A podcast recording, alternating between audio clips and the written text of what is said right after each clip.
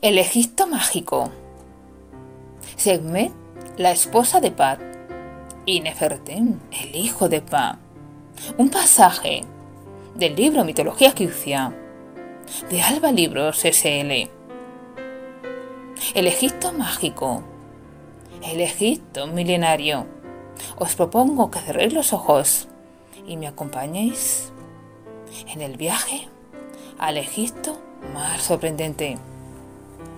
Sekhmet, la esposa. Su centro de veneración, al igual que el de su esposo Pad, era Memphis. Y ambos, según la creencia más extendida, eran padres de Nefertem. Más tarde, se la identificó con Ator.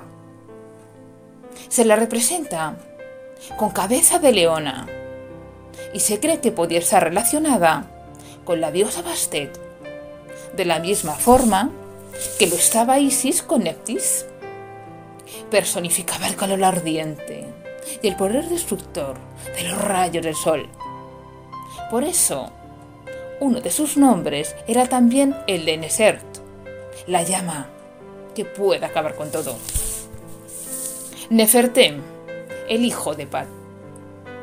Ese dios se identifica con el joven Tem, el dios del sol naciente. No existían dudas en cuanto a su padre, pero en cuanto a la madre, algunos consideran que es Sekhmet, la que he referido anteriormente, y para otros es la diosa Bastet. Solía estar simbolizado por la flor de loto, que se abre y se cierra con el amanecer y el anochecer.